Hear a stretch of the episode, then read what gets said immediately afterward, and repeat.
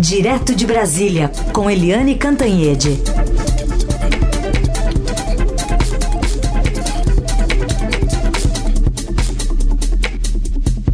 Oi, Eliane, bom dia. Bom dia, Heisen, Carolina, ouvintes. Bom dia, Eliane. Só para avisar também os nossos ouvintes, que já já a gente vai conversar com o prefeito da cidade de São Paulo, Bruno Covas, sobre o coronavírus também por aqui. Mas antes, queria que você falasse também aqui para os ouvintes da Eldorado sobre esses panelaços e a mudança né, no comportamento do presidente Bolsonaro. O que, que será que aconteceu? Pois é, o que a gente sabe é que o presidente começou a, a errar muito, ele errou muito tempo inteiro em relação ao coronavírus, em relação à crise, o Brasil todo vendo pela televisão, pelos rádios, pelos jornais, é, que a crise estava é, destruindo a economia, estava matando pessoas no mundo inteiro, e o presidente saltitante, alegre, ele não entendeu a crise e também não quis entender a crise. Então o presidente começou a perder apoios na internet, que é o que interessa para ele. Ele considera muito né, o apoio da internet, a reação da internet.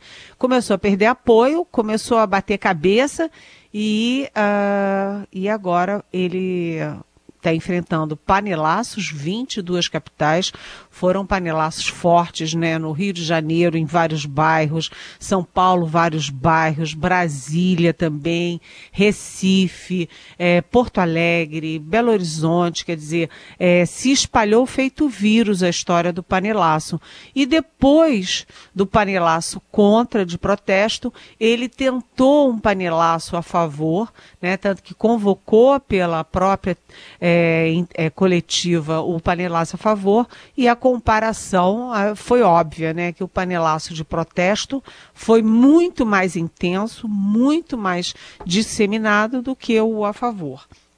Então, o presidente agora é, tenta correr atrás do prejuízo. Ele ontem fez duas entrevistas coletivas, uma com os ministros, outra é, com o, é, o presidente do, do Supremo Tribunal Federal, Dias Toffoli. Aliás, eram para aparecer também os presidentes da Câmara e do Senado, mas o do Senado está com o coronavírus, que é o Davi Alcolumbre, pegou o vírus, e o presidente da Câmara arranjou um jeito de fazer a votação do, da calamidade pública exatamente na hora para não ter que ir ao encontro do presidente eh, Jair Bolsonaro, que faz tudo para atingir a Câmara, atingir o Senado, atingir o Rodrigo Maia pessoalmente, estimulando as manifestações contra o Rodrigo Maia.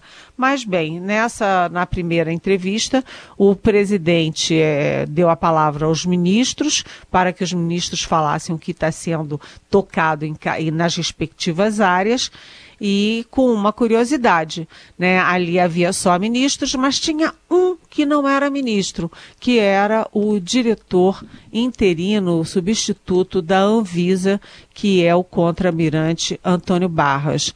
E ali ficou estranho. O que, que ele estava fazendo ali? Ah, bem, tem a questão da saúde, mas ele foi o segundo a falar depois do Bolsonaro. Falou o Bolsonaro, o ministro da Economia, e quem foi o, o terceiro?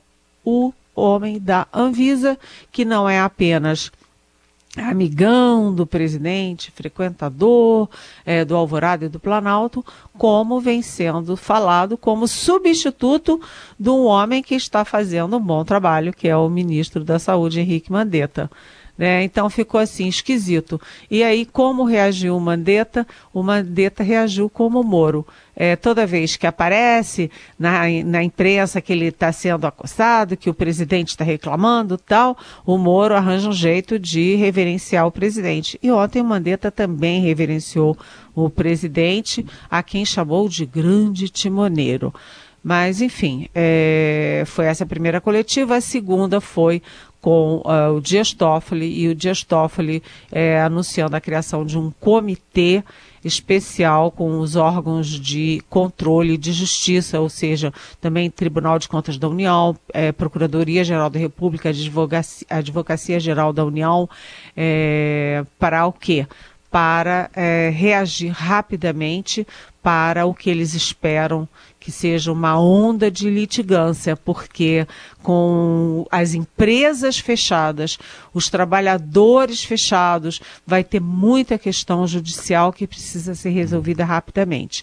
Ou seja, o Brasil se mexe, o governo se mexe, mas a popularidade do presidente está arranhada porque ele falhou no momento decisivo que é o momento coronavírus, economia esfarelando. Bom, no meio dessa crise toda, que até agora tem quatro mortos, o presidente do, do o filho do timoneiro é, resolveu atacar a China. É, foi, ela achou que era um bom momento para lacrar na internet, é isso? Olha, realmente, Heisen, essa é daquelas coisas inacreditáveis. A gente todo dia usa a palavra inacreditável aqui na, na, na Rádio Eldorado. Eu acho que eu vou, se eu ouvir todos os meus comentários, os nossos comentários, a gente todo dia usa a palavra. Isso é inacreditável. É inacreditável que a essa altura, com a economia esfarelando, as bolsas esfarelando, o dólar a mais de cinco, é, o país inteiro fechado. Ontem fecharam shoppings, é, o comércio, é, as academias estão fechadas, as escolas estão fechadas, as empresas estão fechadas, as pessoas trabalhando de casa. O filho do presidente, é, o deputado Eduardo Bolsonaro, que aliás foi cotado para ser embaixador em Washington, né, o principal cargo diplomático no mundo, ele põe no Twitter que a culpa disso tudo é da China né? E ele diz o seguinte, que quem assistiu Chernobyl entende o que ocorreu. É, substitua a usina nuclear pelo coronavírus e a ditadura soviética pela chinesa.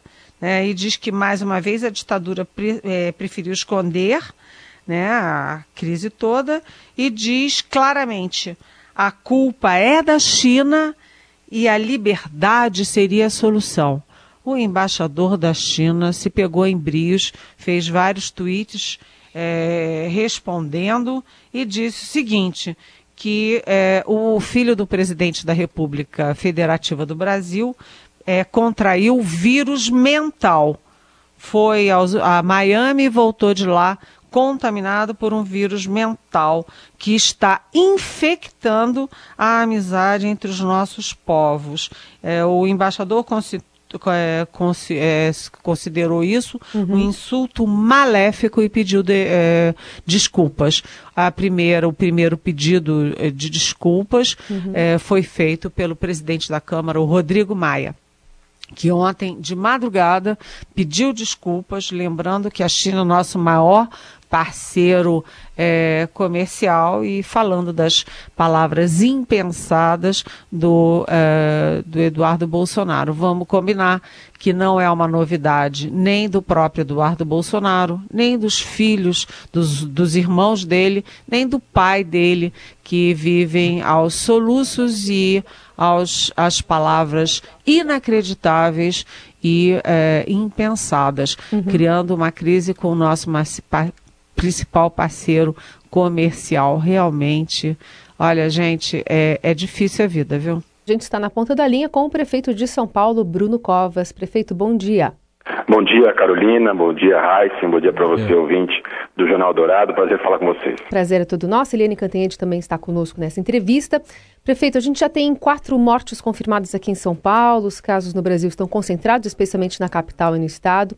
Queria saber se a prefeitura já estipulou um protocolo para velórios, enterro ou cremação desses corpos. A gente conviu agora há pouco o Dr. Paulo Saldiva, médico patologista aqui da USP, dizendo que os fluidos, suor, saliva, outras excreções humanas são vias potenciais de transmissão do Covid-19. Então há um grande risco de contaminação no recolhimento é, e na manipulação desses corpos das vítimas, seja dos hospitais ou das casas. E na Itália a gente já também tem um enorme problema nesse sentido. Como é que a prefeitura está tratando essa questão? A prefeitura está em conversa com o Ministério da Saúde que ficou de elaborar uma normativa para ser aplicada em todo o país. Estamos é, aguardando essa normativa, caso não venha, a vigilância sanitária já está pronta para que a gente possa, São Paulo mesmo, fazer a sua normativa, mas a gente está aguardando aí no Ministério da Saúde para ver se a gente faz de forma uniformizada o entendimento de todo o país, até para não ficar uma regra em cada cidade sobre velório, enterro, cremação, enfim. Uhum. Então a gente está em tratativa e o Ministério da Saúde ficou de em breve baixar uma normativa relacionada a velório, enterro e cremação. E esse corpo, então, uh, essas quatro pessoas que morreram estão localizadas aonde agora? Olha, eh, não tenho aqui essa informação. Mas não foram retiradas, então, não, eh, não foram levadas, por exemplo, para o ML, ML ainda? Se levantar, não tem aqui essa informação. Tá bom. É, prefeito, o senhor ontem é, determinou medidas importantes aí em relação ao comércio. Eu vou pedir para que o senhor explique o que ainda há dúvidas né, sobre o que, que pode e o que, que não pode funcionar. E na sequência que o senhor nos fale se tem alguma medida em preparação, estudo em relação ao transporte público. Olha, em relação ao comércio, é, a partir de amanhã fica proibido o atendimento presencial em todo o comércio na cidade de São Paulo, excetuado alguns tipos de comércio, principalmente aqueles relacionados à alimentação, é, restaurantes, é, lojas de conveniência, é, também farmácias, postos de combustíveis, é, lojas de alimentação de pets. Então, a partir de amanhã, o atendimento presencial fica proibido é, permitido né, que os funcionários possam ir trabalhar para poder fazer inventário, para poder fazer algum tipo de pequena reforma dentro da loja e também atendimento por telefone, por aplicativo, online, enfim, todo esse tipo de comércio continua permitido aqui na cidade de São Paulo. A medida passa a valer a partir de amanhã, dia 20, sexta-feira, e vai até o dia 5 de abril. E, e, quanto ao transporte público, os ônibus, a prefeitura, no caso, cuida do, dos ônibus? Ah, o transporte público, nós estamos em conversa com o governo do estado para que a gente possa ter o mesmo tipo de ação. Não adianta ah, o município ir para um lado e o estado para o outro, já que trem, metrô e ônibus são praticamente integrados uhum. aqui na cidade de São Paulo. Se você diminui a oferta de um, procura, aumenta a demanda por outro aqui. O que nós temos é a determinação que agora eh, os ônibus sejam lavados é, não ao final do dia, dentro das garagens das concessionárias, mas ao final de cada viagem, dentro dos terminais, para que ele possa retornar e fazer a viagem no sentido contrário. As empresas já estão se adaptando, já estão é, lavando esses ônibus, já começaram a fazer isso essa semana. Então não há redução de frota, pelo menos por enquanto, certo? A gente estuda a redução de frota, até por conta da explosão do subsídio, a hora que você diminui a demanda, mas Aqui a orientação é atuar conjuntamente com o governo do Estado, que não adianta a gente fazer uma ação, o governo do Estado fazer outra, as ações se anularem do ponto de vista de proteção epidemiológica da população. Uhum. Eliane? Oi, bom dia, prefeito. Obrigada por sua presença aqui conosco nessa manhã. É, prefeito, o, hoje a manchete do, do Estadão aqui no portal é que o presidente do, do Hospital Einstein estima que 15 casos não são rastreados para cada caso confirmado. Ah, e ontem eu também tive algumas conversas nessa área e há uma perspectiva de subnotificação dos casos. Ou seja, quando a gente diz, olha, tem 428 é, casos confirmados, isso significa que pode haver muito mais casos circulando sem, sem identificação. E isso se reforça muito com o primeiro, com a primeira morte, que não estava, o, o paciente não estava listado entre os casos confirmados. O senhor teme que os casos sejam muito mais do que a gente está sabendo oficialmente? É claro, mas eh, a prefeitura está preparada para poder fazer o teste em todos os casos suspeitos.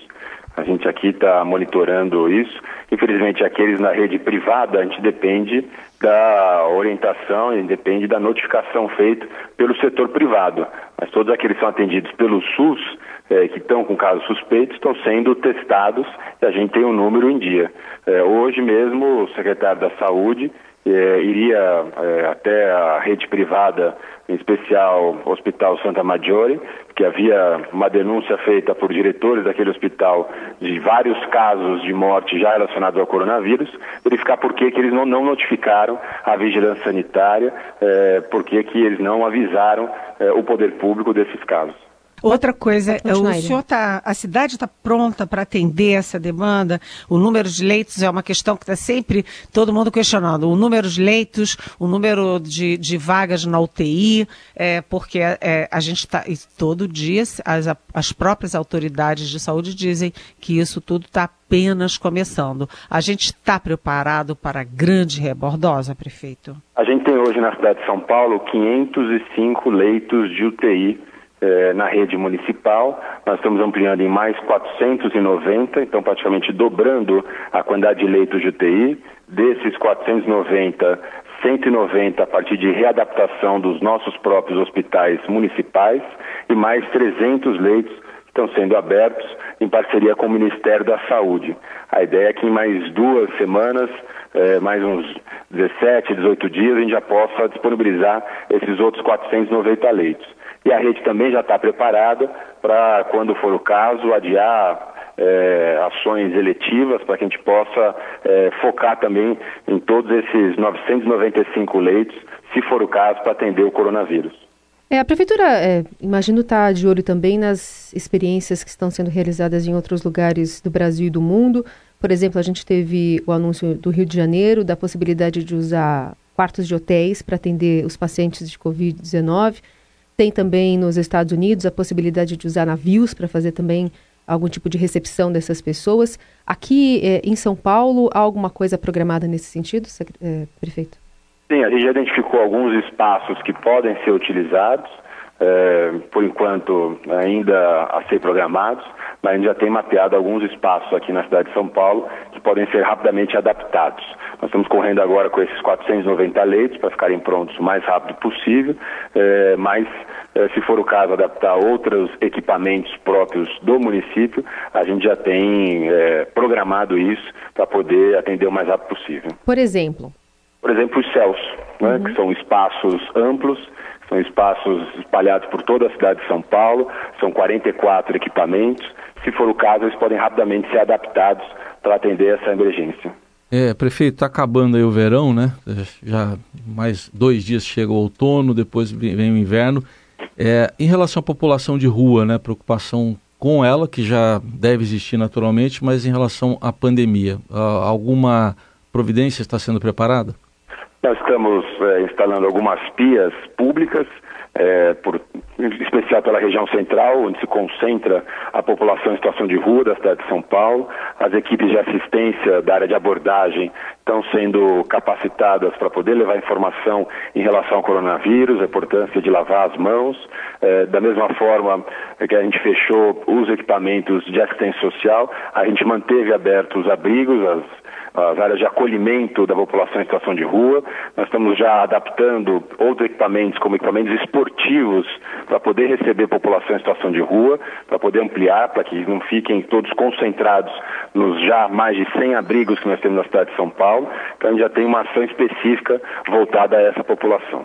É, prefeito, como o senhor está vendo as, é, as medidas que estão sendo tomadas pelo governo federal em, nas diferentes áreas, como é que elas atingem positivamente ou não, não necessariamente os municípios? É, a gente tem trabalhado em sintonia com o Ministério da Saúde, Todas as ações aqui que o município desenvolve são compartilhadas com o Ministério da Saúde, eh, também com o governo do Estado de São Paulo. Como eu disse, parte desses 490 leitos, eh, 300 deles vão ser ampliados com recursos do Ministério da Saúde. Então não há nenhuma reclamação, muito pelo contrário, o ministro Mandetta tem sido um grande parceiro aqui do município de São Paulo.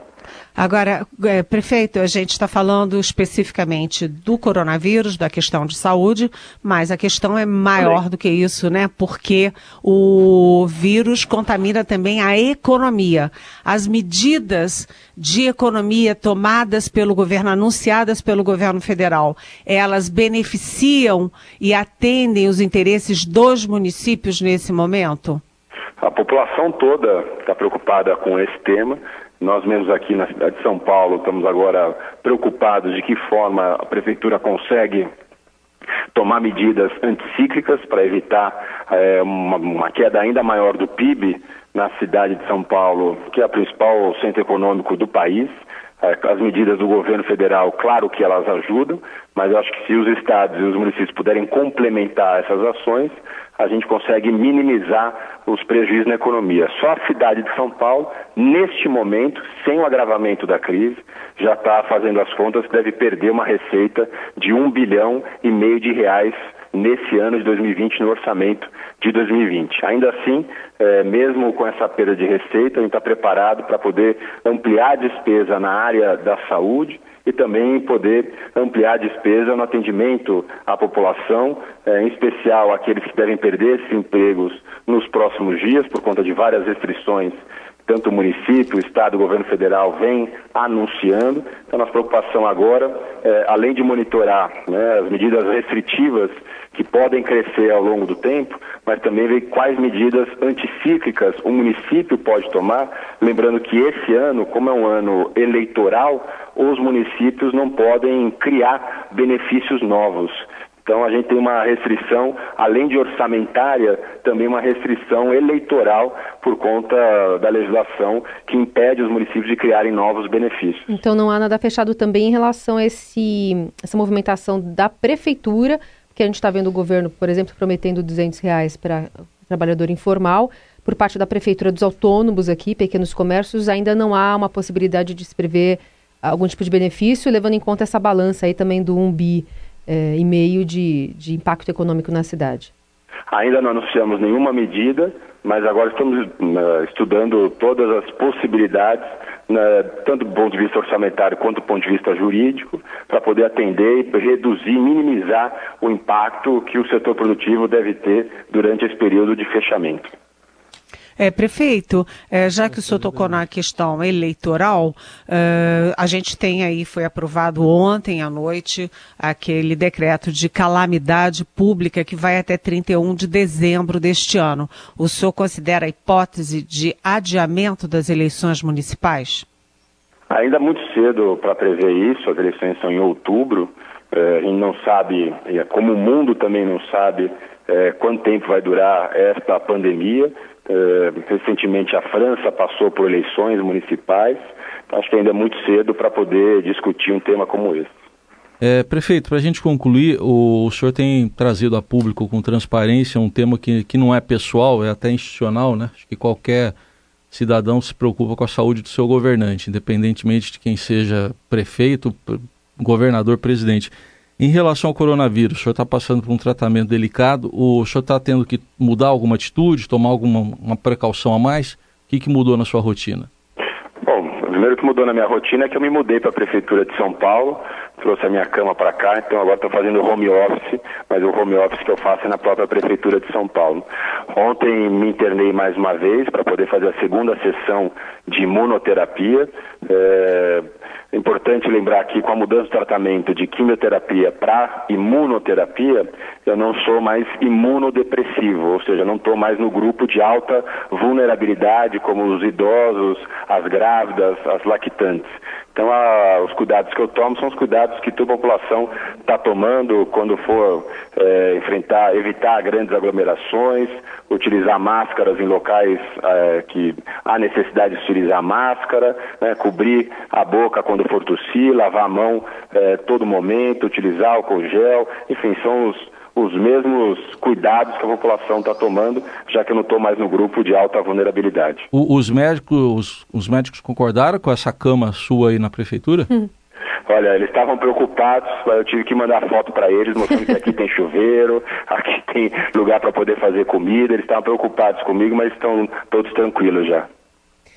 Muito bem. A gente agradece demais a conversa aqui com o prefeito de São Paulo, Bruno Covas, falando um pouco mais sobre as mudanças né, que estão ocorrendo dia a dia. E possivelmente hoje também serão anunciadas outras medidas né, ao longo dos próximos dias também para conter a, a, pandemia aqui na, na cidade de São Paulo. Obrigada, prefeito. Obrigado, Carolina, Heisen, Eliane. Obrigado. É, um grande abraço para você, ouvinte do Jornal Dourado. E a gente vai já para a reta final aqui do Jornal Dourado. Agradecendo também a Eliane Cantanhede, que acho que foi esclarecedora essa conversa com, com o prefeito da cidade, que está também sendo transparente e tentando agir também de uma forma é, integrada né, e coordenada com o governo de, do estado de São Paulo, né, Eliane? É, foi, foi muito importante ele ter vindo, dado as explicações, inclusive para as pessoas sobre comércio, a sua pergunta, sobre a, a, saúde dele, porque é um direito do cidadão saber, da cidadã. E achei que ele está bem tranquilo e achei que é importante ele reforçar a como funciona nessas horas. Você tem que ter uma boa relação, uma boa química com o governo estadual, o governo municipal e o governo federal, porque nesse momento não há mais questão política nenhuma. O que há é o interesse público, o interesse de salvar as vidas e diminuir os danos na economia brasileira. Eliane, obrigada e até amanhã. Até amanhã. Beijão.